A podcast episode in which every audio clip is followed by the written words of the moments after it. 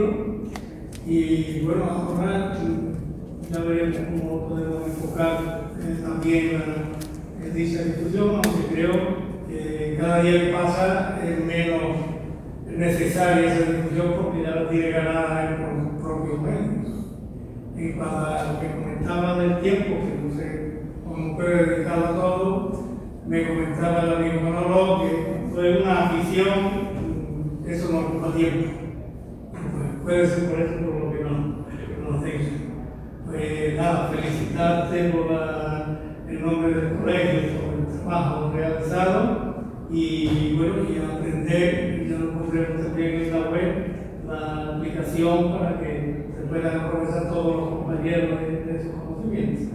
Muchas gracias.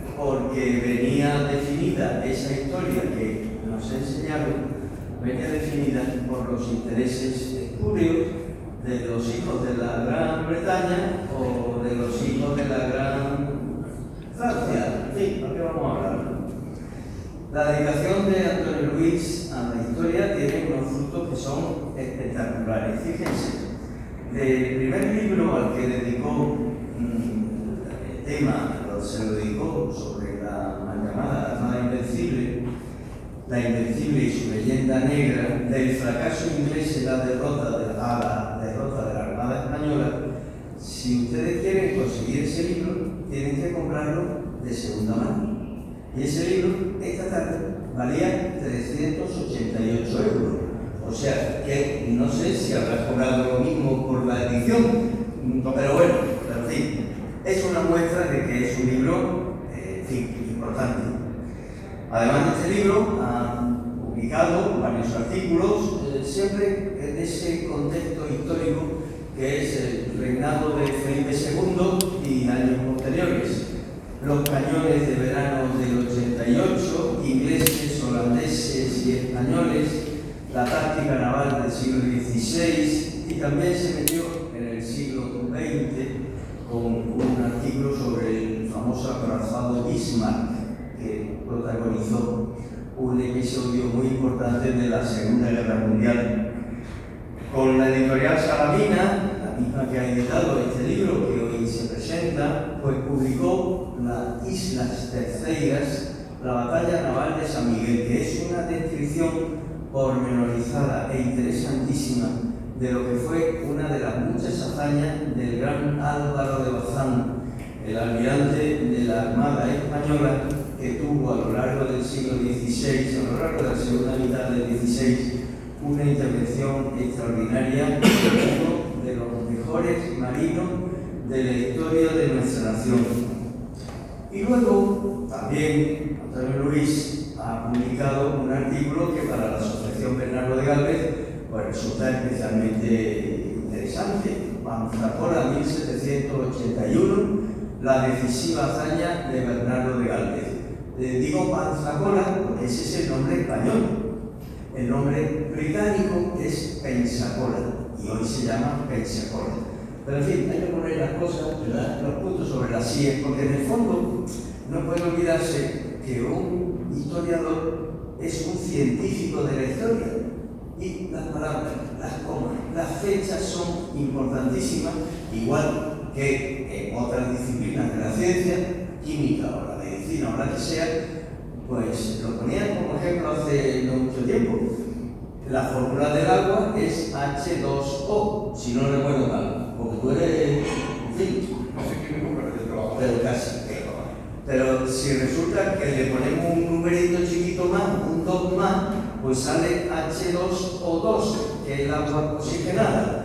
Con lo cual, en vez de tomar un vaso de agua, nos tomamos un vaso de agua oxigenada y ya podéis coger el coche para calor de ¿verdad? Por encargo de la Universidad de Cádiz, Antonio Luis participó en unas jornadas con motivo de la regata Cádiz 2016 y el título era muy curioso, la influencia del ingenio en la evolución de la táctica de combate. Y eso del ingenio es lo que nos bautiza a nosotros, lo que nos ganamos, bueno, lo que, tiene que ganarse el pan, yo ya me lo gané en su momento, haciendo cosas para que los demás puedan disfrutar de ellas, para que también hecha. Respecto a la Armada Española del año 1788, pues hay que relatar hoy que participó en el primer Congreso Internacional sobre este episodio que se celebró en Cartagena con un estudio comparativo entre las tácticas británicas y españolas. Ha publicado diversos artículos de investigación en la revista Muy Historia, también tiene varios podcasts que son una cosa utilísima.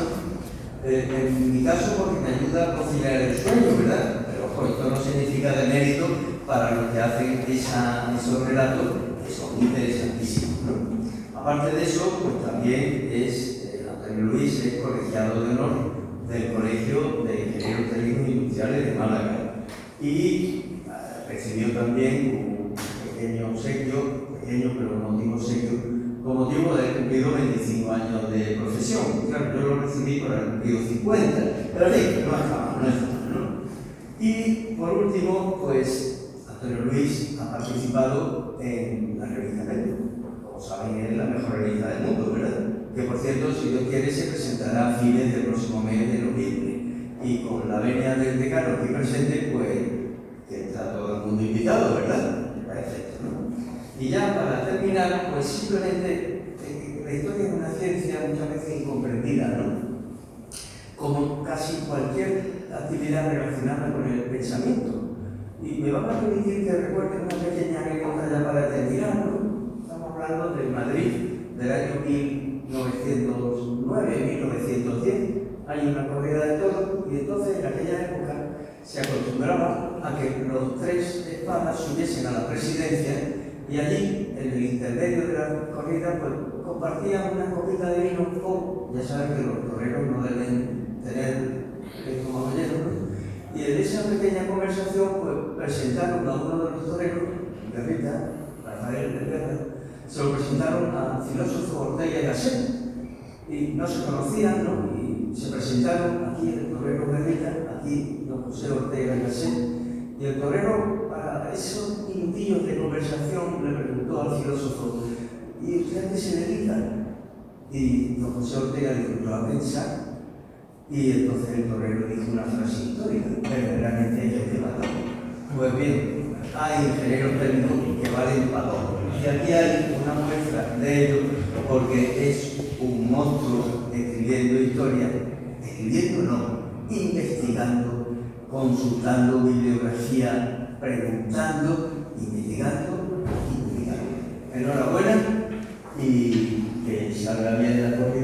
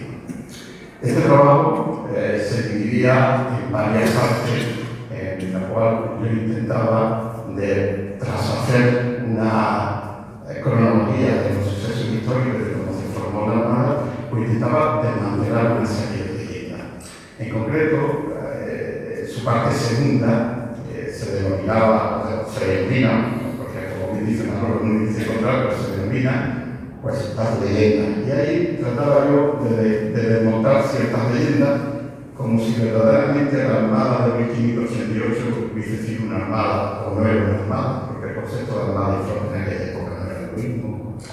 Eh, se hacía una rápida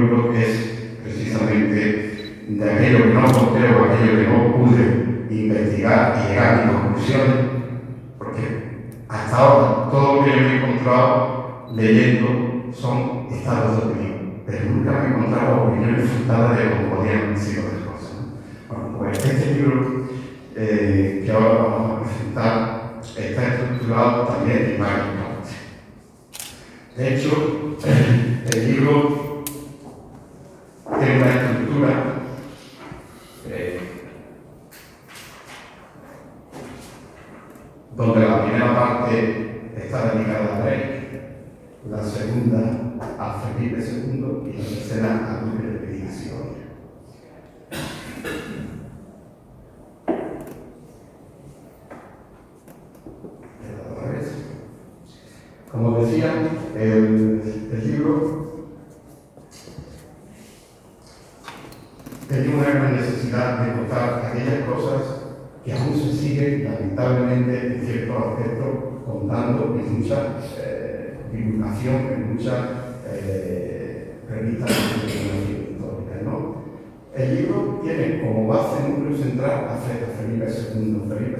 para mim foi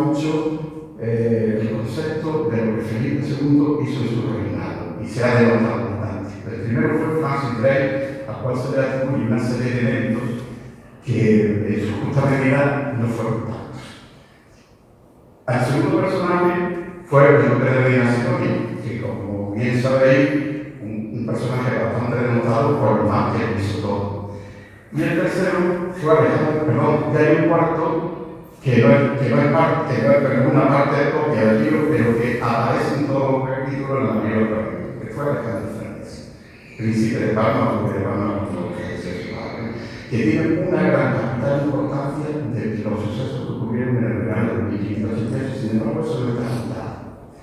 Bien, pues de Felipe II se sigue diciendo cosas.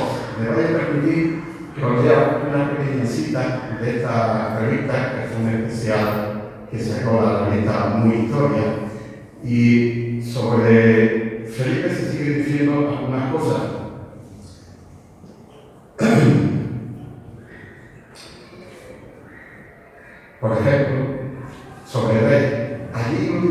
más de una treintena de barcos que debían formar parte de la celerísima flota que se preparaba para invadir Inglaterra. Esta acción retrasaría la invasión un año, o sea, esta acción perjudicó los planes de Felipe II durante un año. Otra de las citas que se suelen decir es que a Felipe II la defensa de la religión católica le llevaría a embarcarse en empresas imposibles tanto fuera como dentro de su Que puedo dar, pues vamos a ver por aquí. Este grande de España, refiriéndose a Luis de Ignacio que no tenía ninguna experiencia marinera, se mareaba en los barcos, se mareaba en los barcos. O bien esta última, que dice que el error de Sidonia, sin experiencia militar, fue cumplir la orden de Felipe II literalmente. Bueno. Son estados de opinión que se basan precisamente en, en lecturas falta de investigación. ¿no? Eh, a Felipe II se le achaca que todo hizo por por el catolicismo, que Felipe II se metió a la estrategia y por eso fracasó la operación, que Medina Sidonia era un inepto y que el rey y la virtud de la, tuvo la virtud de la oportunidad para trabajar la montaña de Felipe. Bueno, voy a intentar de hablar vamos a ver cómo lo condenso y si os puedo convencer y lo llevé en un estado de opinión fundada y no en un estado de opinión literaria. Bueno, ¿cuándo comienza esto de la, de, de, de la empresa Inglaterra? Por como todo el mundo sabe, en 1588. La empresa de Inglaterra es tan vieja, es tan vieja en el tiempo, que verdaderamente yo no he conseguido encontrar cuándo fue la primera vez que se nombra. Y es una idea del papado, nunca fue una idea de Felipe II ni de su consejo ni. Precisamente a finales de los años 69, el gobernador de, de Flandes era el duque de Alba. Y en aquella época, el Papa, un personaje lo tenía allí, Pío V, que moriría en el 72, se veía duque de Alba diciéndole que algo había que hacer con Inglaterra, que había que quitar esta quita que ella se lleva aquí porque había que convertirla al catolicismo. Esta, este, este rebaño llegó Felipe II y Felipe II dijo que eso no le interesaba y que los pueblos y que tuvieran que, que, que, lo, que lo negociaran entre el de Alba y demás, porque, porque tenía otra, otras intenciones, ¿no? Tenía otra intención. Lugar, hay que entender lo que era el papado en aquella época. Eh, a mí me gusta el presentismo. El presentismo es sencillamente analizar la historia con los conceptos que tenemos hoy en día. Pero sí es cierto que hay una similitud que debemos llevar Por ejemplo, la ONU hoy en día, su Consejo de Seguridad dice si una guerra es legal o no es legal. Pues en aquella época le tocaba al Papa decir si la guerra era legal o no era legal y si precisamente eh, un reino lo podía gobernar uno o no lo podía gobernar otro. O sea, era el que, el repartía en el mundo cristiano, después estaba el mundo musulmán, era el que repartía las prebendas, ¿no? Entonces, la opinión del Papa para la política exterior de todos los países europeos era interesante. De hecho, había siempre, entre Francisco I y Carlos I, siempre había una gran diferencia de parecer y cuatro o cinco guerras que hubo que, que, que terminó la batalla de San Bueno, en aquella época, el pensamiento real era que sí, que pensaba que, que, que su reino, donde él había sido eh, eh, consorte, debería de pertenecer a, a, la Iglesia Católica, pero como también estaba Francia en el juego, intentaba siempre complacer a su santidad, para, para tener el, el, el, pensamiento del Papa a favor de, de su política y no estuviera parte de la política eh, francesa. ¿no? Eh, pero para él siempre fue prioritario la situación de Francia. En los años 80 Obama viendo una serie de cosas. Por ejemplo, en la primera elección del embajador eh, de, de, de se, expulsa de, Londres y eh, toma el mando Antonio de, de, de Guas. Antonio de Guas eh, resulta de que tenía muy mano derecha y con la izquierda, hasta el punto, hasta el punto de que llegó a firmar el Tratado de Greenwich y el Acuerdo de Cristo por el cual salía el comercio entre las dos naciones. Durante esta situación política, a Felipe II en ningún momento le interesaban las opiniones del Papa, o sea, no le interesaba de ir a una guerra con Inglaterra porque se estaban resolviendo las cosas de forma diplomática. Eh, entonces, eh, como en esta, en esta época eh, las relaciones, las relaciones del reino iban en, buen, en, buena armonía, pues el, el, que pensaba es sencillamente que había que entretener la nación francesa, complacer siempre a su santidad, diciendo que sí, que algo habíamos, por Inglaterra, ¿no? pero algo que le interesaba muchísimo era lo que se había conseguido con el acuerdo de Vista. Por eso siempre su opinión era dominio de la empresa de Inglaterra cada vez que el Papa lo sacaba, porque siempre lo sacaba el Papa, no lo sacaba Felipe.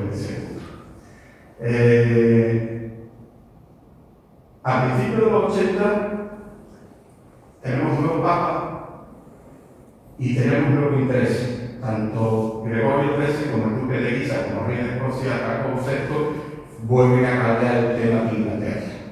Pero hay que entender la situación geopolítica en aquel momento de Felipe II, de los reinos de España. Primero se había producido a la nación de Portugal en 1980. Quedaron las Azores eh, totalmente en reverde al centro de Felipe. Entonces se tuvieron que montar tres campañas. La primera campaña de las Azores, la segunda campaña que dio lugar a la batalla de San Miguel, la más importante de la historia española y después la tercera campaña que fue cuando se produjo la de la Entonces,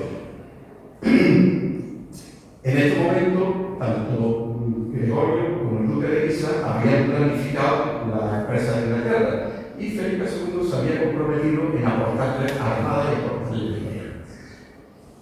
Solamente para entretener pueblo, porque a Felipe II no le interesaba que Francia tuviese más peso en la política internacional en su reino.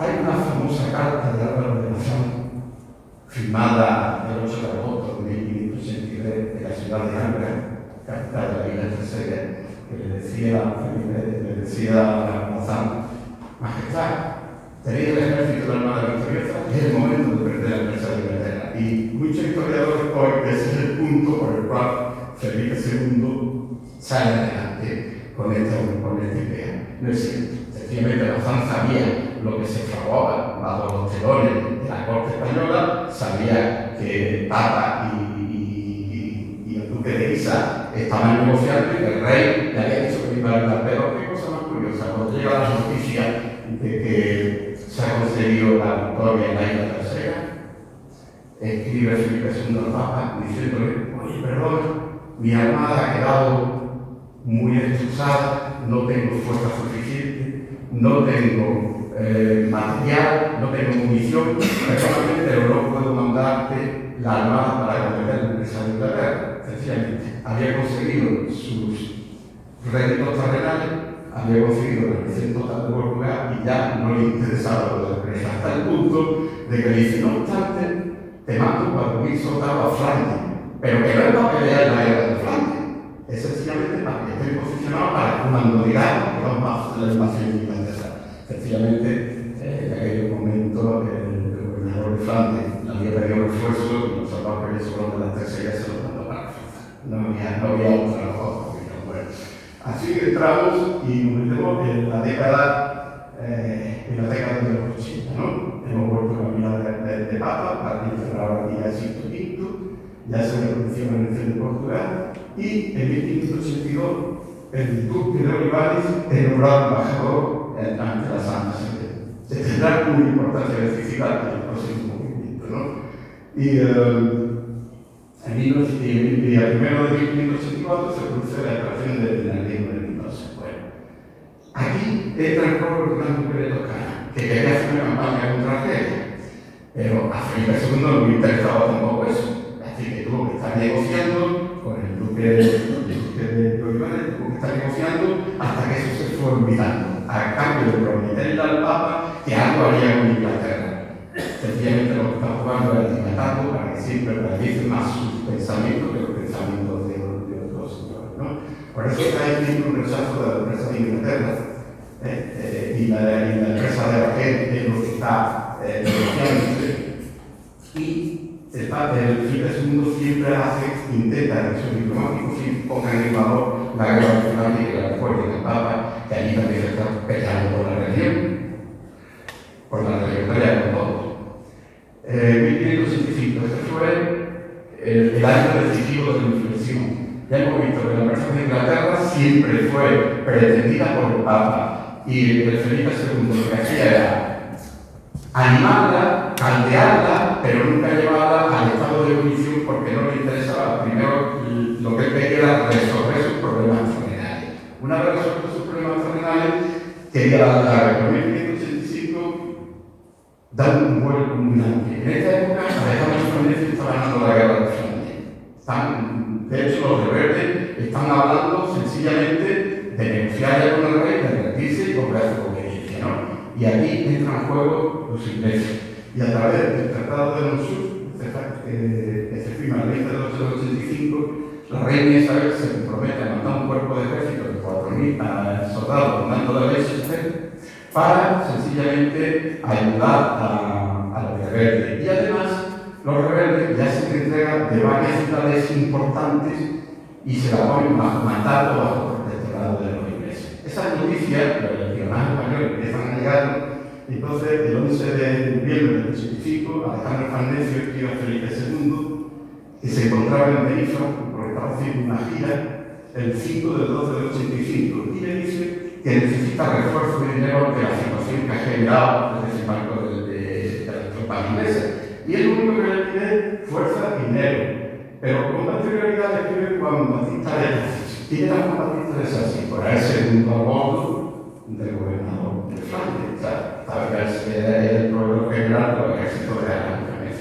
Y Juan Batista de Tassi le explica todo lo mismo, todo el contenido de lo que está ocurriendo y le recuerda a Felipe II el ejemplo del sitio con. En la guerra pública, sabéis que cuando estaban perdiendo los romanos, la mejor operación que hicieron fue cruzar el Mediterráneo y iniciar la capital de, de, de los cartagineses y, y derrotarlos. ¿no?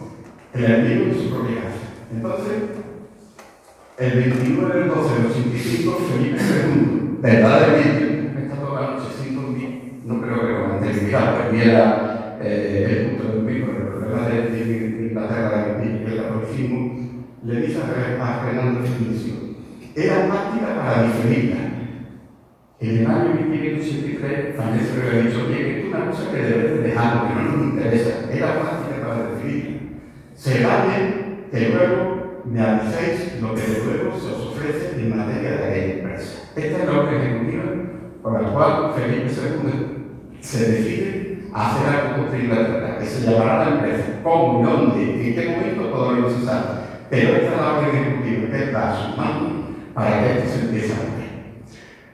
Bueno, como sabéis, y todo lo tenéis aprendido, a Felipe II lo único que se ocurrió es que recibió un plan de Álvaro de Lozán más otro plan de, de Farnesio, lo que imagino es que viendo los dos planes se la solución, ¿no?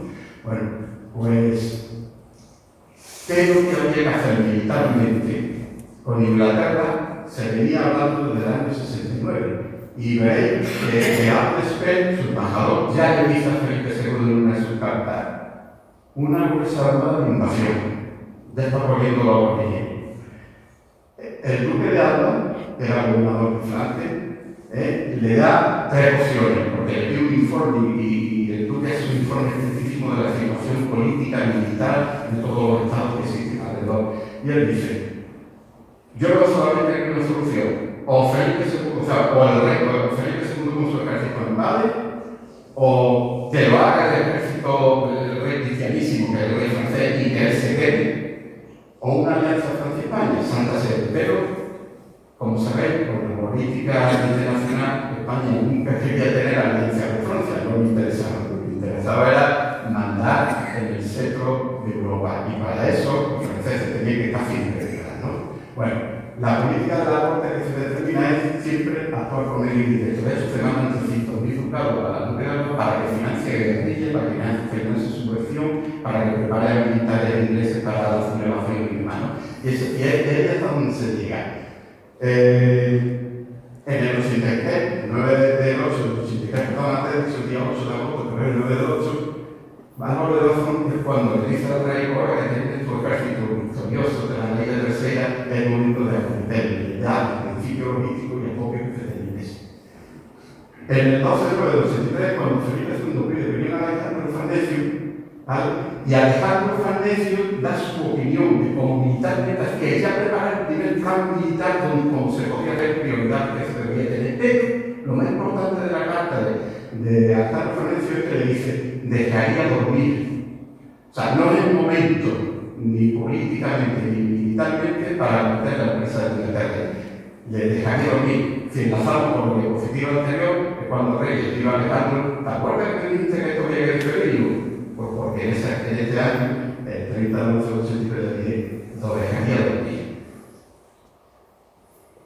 Seguimos avanzando en la situación. Cuando ya se da la orden ejecutiva a finales de diciembre, Bazán tiene onda de algo se está preparando y le recuerda al rey eh, su, proposición. Y a partir de ahí se le deja tanto a Alejandro Fernández como a Bazán que cada uno prepare una propuesta de cómo se podría hacer el tema del nacido de Inglaterra. El primer plan fue el de Bazán, pero Bazán lo que hizo fue un estudio logístico y de medios que había que obtenerse para poder realizar esta innovación, pero jamás determinó en qué punto se, se desembarcaría en Inglaterra. Eso es otra de cosas que quiero que tengáis en cuenta, porque mucha gente escribe que si era Cornwall, que si era Table, que si era en Brico, que no, no. Yo pongo allí Milford. ¿Por qué pongo Milford? Es una suposición mía, que no he ninguna forma de valorarla. Porque Alejandro Fernández en el 83, cuando le dice al rey, Tejalogni le, le manda un, documento de inteligencia donde se evaluó todas las posibilidades de todos los puertos ingleses y donde se podría hacer un desembarco en ¿Dónde dice Alejandro Farnesio hay que desembarcar? En Milford. El único puerto donde se puede tener éxito en un desembarco en Y de hecho, hay una cosa que yo lo hablo también en el libro, que él desaconseja a Primus, porque el mundo habría hablado de que si, si hubiese atacado la flota inglesa en Primus cuando el duque estaba navegando a su altura, se hubiese resuelto. Pues el plan de Alejandro Farnesio era un plan muy osado, en lo que tenía asesor y lo que pretendía era que en 10 12 horas cruzar durante la noche con una fuerza eh, y a continuación que hubiese una armada de, de, de, refuerzo con más soldados y con más logística. ¿no? Y estos eran los dos planes que se le presentan. Y así se está deliberando en la primavera, el año del, del, 80, del 86, se está deliberando en el Consejo de Estado cuando aparece un señor de, aparentemente de la nada, que es Bernardino de Jalante, un personaje muy interesantísimo. Eh, como dice ahí, espada, pluma, militar, escritor, cosmógrafo y eh, un pensador militar experto. Pues este señor es el que pone las bases de lo que sería el plan. Y el plan que se aprueba es este que va a llevar aquí. Y yo le llamo plan de Zúñiga, porque Zúñiga era el consejero de defensa que fue el que precisamente coge y eh, lleva a la redacción lo que Bernardino de Talente estaba proponiendo. Bernardino lo que proponía era, primero, atacar y hacer una base logística en, Irlanda, porque ellos son católicos y, están sublevados por los ingleses por tanto vamos tener apoyo del pueblo. Y una vez que tengamos allí la dominación, pues a continuación pasaríamos a hacer la segunda parte, que sería dominar el canal de la Mancha, los medios navales eh, y controlar toda la piratería para con ese objeto poderse producir lo que sería el cruce del canal. Este es el plan. Este es el plan que se ha preparado en esa Inglaterra. ¿no? Este, y no tiene nada que ver con la unión de, de las dos propuestas. Bueno, este plan se empieza a circular entre Bazán y Alejandro Farnesio. Y lo que nos vamos a encontrar es que Alejandro Farnesio empieza a sacarle es muy reticente a cómo se monta el plan. Y Alejandro Farnesio no cuestiona que cuestionado de Irlanda, la no ve, eso va a ser un problema eh, para la defensa del Flandes, que va a, a llevar mucho más rebelde, pero sin embargo Felipe II se mantiene en sus 13 de que ese es el plan que no hay ninguna resolución. Hay ver un muestrario de cartas, hay muchísimas cartas entre el rey y Alejandro, donde Alejandro sigue cuestionando toda la postura. Entonces el rey llega un momento que dice, bueno, te doy la alternativa de la isla de Guay tomar la isla de Guay. Otra de las cosas famosas que se me ha dicho que si se hubiese tomado la isla de Guay, pues se sigue cuestionando por parte de los franceses, se sigue cuestionando eh, el tema de la isla de Guay. Pues llega un momento en que el 20 de 7 del 87, Fernecio descarga toda la responsabilidad del Felipe II y dice, yo lo hago como quieras, pero se salva la responsabilidad. Eso debió de empezar mucho Felipe II porque puso a su concepto de guerra a trabajar en el tema. De modo que a finales de septiembre, perdón, finales de agosto, principios de septiembre, ¿eh? el, Consejo debate sobre cómo se debe de llevar el plan, dada la resistencia de Alejandro Fernández, se hace un plan. Y esto es muy importante cuando Felipe II escribe al plan Fernández, le dice, he venido a conocer que el acercamiento consiste en juntar luego las fuerzas de allá y de acá a un mismo tiempo y quedándose la mano se allanen y aseguren este paso y se apliquen todo con presteza a cortar la reina del daño. He venido a conocer, porque mi consejo me ha dicho mejor la mejor solución sería hacer la operación que se da con fecha de 14 de septiembre, que era sencillamente lo que todos conocemos que ocurrió. Que la Armada tendría que llegar al Canal de la Mancha, despejarlo, llegar al paso de Calais, hacer una cabeza, de un asalto firme, crear una cabeza de puente y alejar familia. Es decir, cuando el 14 de septiembre se manda esta orden ejecutiva, tanto a Finecio como a Bazán, se hace no porque Felipe II quiera un sino porque Alejandro Fernández, ante su necesidad, ha ido moldeando el plan y ha ido moldeando el proyecto hasta que consigue lo que él quiere. Es más, desde enero hasta, hasta, hasta julio del 88, sigue machacando al rey diciéndole siempre, si la armada no viene a mí, no puedo cruzar. Si la por mí, no puedo cruzar. Eso lo en todos sus escritos. Y quiero recoger el concepto. Si la armada no por mí, no puedo cruzar. Luego era fundamental que la Armada llegara al paso de Calais para que aquel pudiera cruzar. Bueno, sabéis que en febrero, el 9 de febrero, va a morir Don de Bazán debido a, a, a, una epidemia y había que que decir y se nombró a Era la persona más inmenta que se podía haber buscado en aquel momento. Eh, sobre todo porque, como sabéis, se regalaba. De lo poco he andado en la mar que mi mareo, porque tengo muchos, muchas reumas. O sea, el mareo de la reuma, que se tiene aquí, ¿no? Realidad, el escrito, la carta de, de mi entonces, si vamos a ver en su texto, verá que me dice. A todo, lo que, a todo que es esta materia responderé en lo primero, besando a su majestad su grave pie y mano por haber echado mi mano el negocio tan grande. Para cumplir con él, quisiera tener las partes y fuerzas que para el mismo servicio eran forzosos. Mas, Señor, yo no me hallo con salud para embarcarme porque tengo experiencia de lo poco que he andado la mar, que me mata, porque tengo muchos problemas. Este mareo no ha costado los españoles 200 años de, de, vergüenza por una traducción errónea, transcripción errónea que hizo César Fernández en el siglo XIX. Transcripción que se ha podido validar en el siglo pasado, se pudo validar por un eh, eh, trabajo de ministro que hicieron cinco historiadores y se pudo descubrir el error que se cometió en la transcripción, más verdad. Y por ese motivo eh, los reumas se ponían mal. Pero bueno, eh, descubierto esto, eh, tenemos la forma de ver la historia y, y, y, de demostrar cómo somos la gente, ¿no?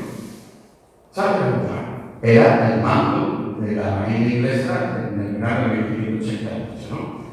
Eh, inteligente, innovador, como tuvo su padre, con talento, astucia, aprendiendo valentía, libertad. ¿Sabes cómo solamente mandó en su vida una escuadra que fue para traer a de de Inglaterra a España? ¿Y por qué lo llevaba Charles Howard? Pues porque la calidad del personaje que llevaba necesitaba un mando a su altura. Y fue la única, además, marina, flota, que hizo. Después se dedicó a matar católicos, se dedicó a, a, a, a la rebeldía. Fue, eh, estuvo en el Parlamento, pero esa fue la única experiencia que tuvo eh, Owen, y no fue militar, que fue una revolución. Sin embargo, como sabéis, eh, Alonso Pérez Dumas pues, se ha dicho de él, eh, porque estuvo en con cobardía, con torpeza, flaqueza, rigidez, no sé cómo manejar la mayor, pero incluso manejar la armada, ¿no? Esto es precisamente los clavos que se le han puesto a, a, a Pérez Dumas, clavos que sirven para machacar. Pues, si estudiamos la obra de servicio del Duque de Medina Segovia, no está claro, parece.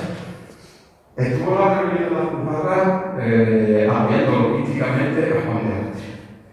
Hizo todas las cartas de defensa de Medina Portugal en 1579 cuando ya el estaba pensando que la operación de, de Portugal había que ser una operación militar. Y, hizo toda la inteligencia de las defensas que existían en Portugal. Después eh, hizo un patrocinio uh, de, de los derechos dinásticos que tenía Felipe II sobre eh, sobre la corona. Y hizo lo que no sabemos, porque nunca se ha contado, todo el mundo nos ha dicho de que cuando se produce la elección de Portugal, el duque de Alba entra por Badajoz, Álvaro de Lozán viene por el mar, hace una pizza y, y a ir el Lisboa y lo todo. Cuando una tercera pata que no nos da cuenta que la elección de Barragán en 1580 la hizo duque de Pequín Sidonia sin pegar un tiro con un ejército de 4.000 soldados y 500 de caballería, pero gracias a su capacidad eh, de negociar, consiguió que toda la guerra, toda la guerra pasara a besar los, los, pies y las manos de Felipe II sin pegar un tiro. Gracias a todos estos servicios se eliminó con una capitán general del Estado de Minas, el cual nunca eh, él aceptó y nunca se trasladó. Y aparece entonces en 1561 Garachi, el asunto de Garachi. El asunto de Garachi era sencillamente un, un, un acuerdo entre Felipe II y el servicio de Marruecos, por el cual el, el, se estaba viendo aterrorizado por los turcos y le pide que defensa a Felipe II y a cambio le cede a Garachi. ¿vale? Viene una flota, viene una flota eh, otomana para, para que eso no ocurriera y se forman las escuadras, son de las escuadras de España y de Sicilia. ¿Y era la capitán general de la Armada de la escuadra de Sicilia y pues el de fue, nombrado para hacer la operación militar de la Toma la Operación militar que después no se lleva a efecto porque se rompe el. Pero él estuvo un año gobernando las escuadras de España, de Sicilia y de Nápoles y haciendo operación militar con ellos navegaba y sí tenía experiencia militar. Y le continuó la defensa de Cali. La defensa de Cali, eh, hay ocho capítulos que son dedicados precisamente al tema de la construcción de Cali y la defensa de Cali, que una de las consecuencias es la rapidez y la fortaleza con eh, comunque inteligentemente eh, va a attuare eh, el determinación. Bueno, el plan fracasó y con un invento que se maleaba, con un rey que dice vamos a unirnos, vino el fracaso. ¿no? La visión del duque estaba clara. Había que llegar al paso de Calais, porque llevaba un año alejado diciendo que si no llega a amada, yo lo cruzo. Luego, la amada no podía distraerse en los artículos de la fe, porque lo fundamental era cruzar el paso de fe. Para eso había dos cosas muy importantes: eran las comunicaciones entre Farnesio y el duque de Tina y que el duque de Tina estuviese el día al lado en el momento adecuado cuando la hermana entrase, la hermana entrase en el paso de calle. Bueno, comunicaciones de Sidonia fueron todas estas que se van enviando a Alejandro Farnesio para que supiera que estuviese preparado y en contrapartida, Alejandro Farnesio no hizo ninguna comunicación del duque. El duque se desesperaba porque no recibía comunicación de Alejandro de Farnesio, ¿no? Y no sabía qué hacer. Por eso, en vez de ir al Cabo se fue a Calais, porque de alguna forma este señor se tiene que en contacto conmigo, ¿no? Bueno, pues. El duque estuvo en el Hubo combate con la marina inglesa el 31 de julio, el 31 de julio, el 2 de agosto, el 3 de agosto, el 4 de agosto y el 8 de agosto, el famoso combate de la Guerra El San Martín, que lo mandaba él, estuvo en toda la batalla. Y además fue pieza principal el 8 de agosto. ¿eh? Bueno, fue pieza principal todo, pero el 8 de agosto fue esencial. Una pincelada de lo que fue el 8 de agosto. Por la mañana, sobre entre las 7 y las 8 de la mañana, se había, la noche anterior se había producido el lanzamiento de los barcos incendiarios, la armada se había dispersado, como el viento venía del suroeste, se soplaba de abajo hacia arriba, había hecho barcos españoles, se fue siguiendo hacia el mar del norte. ¿no? A las, entre las 7 y 8 de la mañana, la defensa española era cinco barcos, cinco barcos, cuatro galeones y una nave. Y el que estaba en primera línea era el San Martín, y no formaban línea de defensa, estaban disueltos. Sobre las 10 o 11 de la mañana, los barcos que habían quedado solamente pudieron girar y venir hacia la batalla. En esa batalla de la que fue una batalla muy confusa, muy dispersa, 40 barcos españoles, los ingleses dicen eran 36, 40 barcos españoles lucharon contra 158 barcos ingleses. El resultado de la batalla, al final, un barco español se porque era defensor de la artillería, y dos galeones se tienen que ir a puertos de Flandes, que después son capturados por los holandeses, por los rebeldes, porque habían quedado destrozados. Esos fueron los réditos de esa masa barcos ingleses contra una serie de barcos españoles que en integridad estaban resados en el mejor de los casos. ¿no? Pues de San Martín y uno de esos sitios. El duque tenía un problema. Él sabía que el éxito de la misión era cruzar. Entonces, la Armada tenía que llegar con todo su potencial al paso de Calais. Si la Armada se distraía con grandes batallas con la marina inglesa y perdía unidades que ganase la batalla, a la tropa, cuando llegase a Calais, no tenía potencial suficiente para, para defender a las fuerzas españolas. ¿Por qué? Porque estaban los holandeses que tenían 130 barcos preparados. El duque terminación no tenía unas instrucciones escritas que cumplir. De hecho, Felipe II le dio, eh, la alternativa de buscar al enemigo si el se resultaba. El duque lo que tenía era una misión estricta que cumplir, porque todo, toda eh, la posibilidad de que el plan saliese bien es que él llegase al paso de Calais. Si él no llegaba al paso de Calais, con toda seguridad, las fuerzas no hubiesen cruzado. Él llegó, las fuerzas no cruzaron, pero era porque las fuerzas no estaban suficientes ni preparadas. Esto tiene otra de contar, ¿no? Bueno, yo creo que toda esta, esta pincelada que estoy diciendo, más todo el contenido del libro, que por cierto no lo quiero hablar, pero hay un capítulo que es el último que se llama Plymouth, porque sabéis que una de las cosas que se llega a Macedonia es que no aprovecharon la oportunidad de atacar Plymouth cuando toda la marina inglesa estaba refugiada allí, no, lo de verdad. Eh, pero, pero creo, en mi opinión, que el Pedro de aceptó las cosas que hizo y cumplió con su misión. Bueno, eh, yo mm, espero haber abierto el apetito del libro con las pinceladas que he estado hablando, podría mucho más rato hablando, pero yo creo que, que, que está ahí. Entonces, eh, tenemos nuestra disposición por si queréis hacer una pregunta, porque el presidente aquí está libre.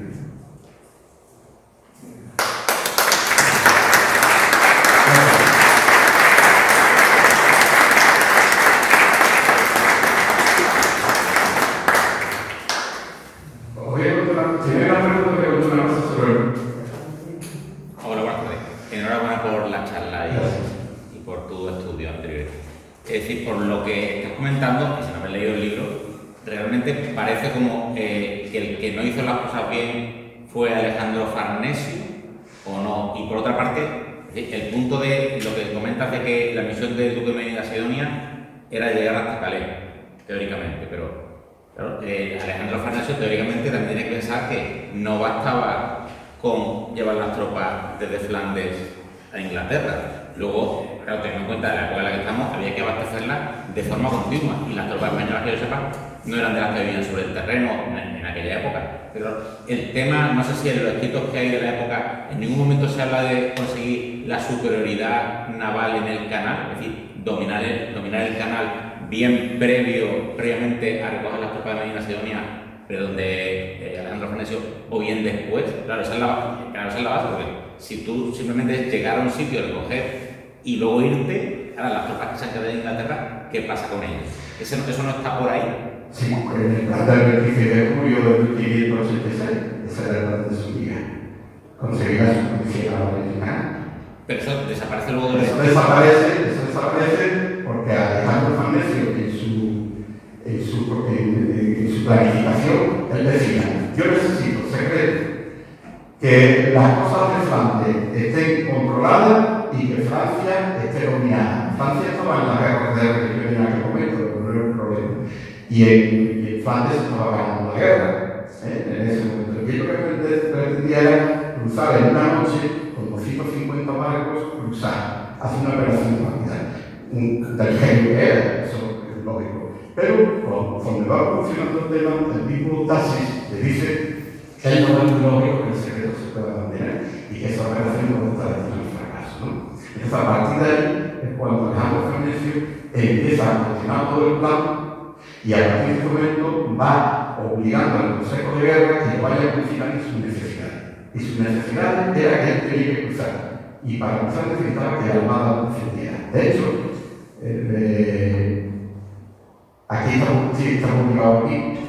El plan que consiguió hacer la maniobra no estaba destinado al fracaso, podía haber salido bien, perfectamente. En el tránsito que hace la Armada Española desde que entra el 29 de julio en el canal llega hasta el día 8, perdón, llega hasta el día 6 a, a Jerez, la Marina inglesa le fue imposible de tocarla. O sea, todas las batallitas que nos cuentan eh, son escaramuzas donde la Marina inglesa intenta romper la línea española, porque la línea española no se podía romper, porque la táctica y la doctrina que utilizaban los marinos españoles era muy superior a la táctica que utilizaban los, los ingleses. ¿no? Y de hecho, lo que la llamada Armada Invencible, no porque fuera una armada, sino porque no era una armada, los 130 tantos barcos que llevaba la Marina, la Armada Española, se componían de 20 aviones de guerra, más 20 naves que estaban asimilados de guerra y el resto eran unidades de transporte. Solamente para el combate tenían 40 barcos, no tenían más. Y así llegaron a caer con 40 barcos. ¿Y qué ocurrió durante ese tránsito? Que ninguna unidad de transporte que se exportaba eh, fue tomada por los ingleses, ninguna unidad. El plan que estaba totalmente descrito era que la Armada tenía que llegar al cabo de Margati. Allí Leiva un desembarco en fuerza, con 6.000 soldados. Se quedaba con todas las unidades de transporte. Y la Armada, con sus galeones y sus, y sus naves, cruzaban hacia el sur buscando a Alejandro Farnesio. Alejandro Farnesio salía con su barcaza de desembarco desde Kerky, de estos puntos, y la Armada lo arrobaba dentro de su sistema de escolta y lo hacía llegar a otro sitio. El tránsito que hace la Armada Española por todo el canal demostró siempre su superioridad en doctrina y en táctica. De hecho, los ingleses lo único que hacían era abrir el camino y disparar desde detrás. Todas las batallas fueron así. No tuvieron nunca eh, la posibilidad de coger un barco, nunca tuvieron la posibilidad eh, de acometer un gran esfuerzo porque las tácticas inglesas no estaban desarrolladas. De hecho, no tenían ni siquiera ningún tipo de formación. Hay algo más que no lo digo yo en el libro, pero lo digo en el primer libro. Alejandro Farnesio tenía 60 barcos de guerra que se podían haber utilizado. Cuando el duque de que le mándame 40 filibotes para apoyarme. Los 40 filibotes se tienen. Tenía 60 unidades de guerra. Pero había cometido un error. Se había dejado bloqueado. Yo no estoy diciendo que Alejandro Farnesio fue su mal militar. A Alejandro Farnesio lo que le pasó fue como a Pedro el. Durante tantos meses le decía al rey Felipe, II, a Farnesio diciendo que sale de la armada, que sale de la armada, que sale de la armada, que cuando salió lo sorprendió. Y entonces le pidió con un Pero no se lo creyó, pero a él no le llegaban los mensajes. Sí, sí, sí, sí. Le, le llegaron los mensajes, de hecho, le, le, le, le llegaron los mensajes, pero aunque él tenía el escrito de, Felipe II, del último que se había mandado, no se creyó que iba a venir la Armada, no se lo creyó y no llevó las puertas a la Marina, no las pero las tropas no las llevó a la Marina. Por eso le digo que escribe a Farnesio, cuando llega el primer mensaje, y dice, necesito seis días. No podía esperar a la Armada seis días. Porque la Marina inglesa tendría que hacer algo, que fue lo que hizo, lanzar un campo de incendio para poder desmontar el complejo sistema que tenían los españoles de avanzar, ¿no? Eso fue fácil, ¿no?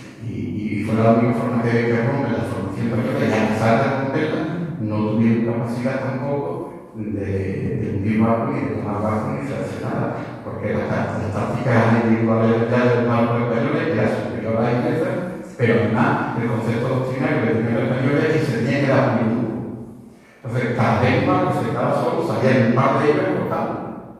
Y entonces, cuando aparecía el barco español a caer en manos de se llegaba los refuerzos y se para todo el, el combate. Eh, también fue un combate muy difícil, porque fue un combate muy difuso, con muchos núcleos distribuidos por muchas zonas.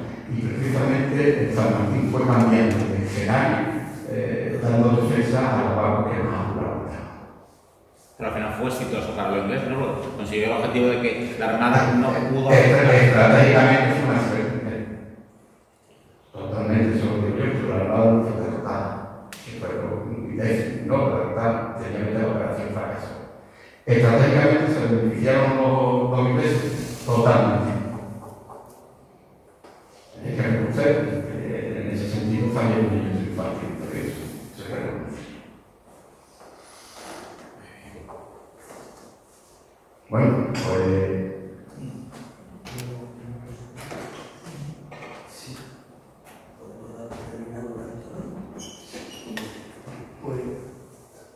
Yo creo que tenía que decir que en realidad está relacionado con el tema de la Armada, pero es algo diferente. En 1969 acompañé a Juan Van Halen, que fue político, escritor, poeta, y creo que en la actualidad está jubilado, y a un fotógrafo eh, durante 10 días por el oeste de Irlanda para entrevistar a las familias que decían ser descendientes de los náufragos de la Armada. Inclusive tenían en sus casas trozos de madera que decían que, que procedían de barcos que encallaban allí en el oeste de Irlanda. Entonces, ese ahí despertó de mi interés en, en la Armada Invencible, pero sobre todo en las repercusiones que tuvo la Armada Invencible eh, en las, eh, relaciones históricas de España con Irlanda. Eh, creo que es bastante desconocido por parte en España, pero creo que ha sido quizás lo que más ha influido en las relaciones históricas entre los dos países. Hasta el punto de que, como saben, si uno va al oeste de Irlanda, se encontrará muchas familias o muchas personas, muchos eh, irlandeses que tienen los ojos castaños y dicen que son que sus antepasados eran náufragos de Irlanda. Digo, en el día de hoy, en el día que estamos. Eh, eh, en el oeste de Irlanda, en Sligo, se celebra todos los años el Festival de la Armada, Invencible, y hay en Derry, yo estuve allí hace tres años, un magnífico, eh, como en, en, la ciudad de Derry, en Irlanda del Norte, y en Belfast, ahí en el Museo de Belfast, que quizá lo habéis visto, pues eh, también tienen ahí pues, eh, bastantes recuerdos, digamos, que están relacionados con la Armada. Y ese es un aspecto que eh, creo que se debería de destacar mucho más aquí en España y la prensa debería hablar más de ello, porque cuando se habla de la Armada, yo también conozco el tema de la Armada en Inglaterra, en los centros de enseñanza, pues pasa casi desapercibido. En los libros de historia, en los colegios, se dice pues que eh, los ingleses pequeños derrotaron a España y el tema de la Armada y ahí acaba todo. En cambio, en Irlanda se le da una importancia enorme. Porque después de, eso repercutió en las relaciones históricas inclusive la actitud de, Irlanda de simpatía hacia España, en muchos sentidos, yo digo que siempre digo que empezó ahí. Pues estoy prácticamente lo que estoy indicando. Hay una página española que se llama armadainvencible.org que le recomiendo que la. Eh, titular es Pedro Luis Chile, asiste todos los años en septiembre al Festival de Política. Hasta hace poco, antes del COVID, todos los años asistimos de la Armada Española y un de la Armada Española que llevaba la bandera de la de Flandes. ¿no? Y efectivamente hay una relación muy cordial, allí se estudia muchísimo y aquí no lo sabemos. Aquí lo único que se sabe y tiene su mérito es eh, la hazaña de Cuella. Eso se ha escrito sobre la hazaña de Cuella en toda la revista. Pero sin embargo, hubo, hubo muchos más héroes que, que, tuvieron que morir en las batallas, eh, sencillamente decapitados, sencillamente ejecutados, porque el rey, sheriff de, de, de, Irlanda dio la orden de ejecución de todo lo que, todo lo que fue. Y efectivamente los ingleses, perdón, los irlandeses, una gran mayoría eh, apoyaron y consiguieron que bastantes españoles se salvaran. Pero lo que pasó en esa playa, que fueron casi muertos, creo recordado, o algo más de mil ejecuciones en que primero que robaron la ropa bajada y, y después fueron ejecutando todo. ¿no? Y los irlandeses eso lo reviven, pero lo, lo reviven como, yo lo entiendo como, como, un, como un acuerdo de esperanza de lo que ellos sufrieron.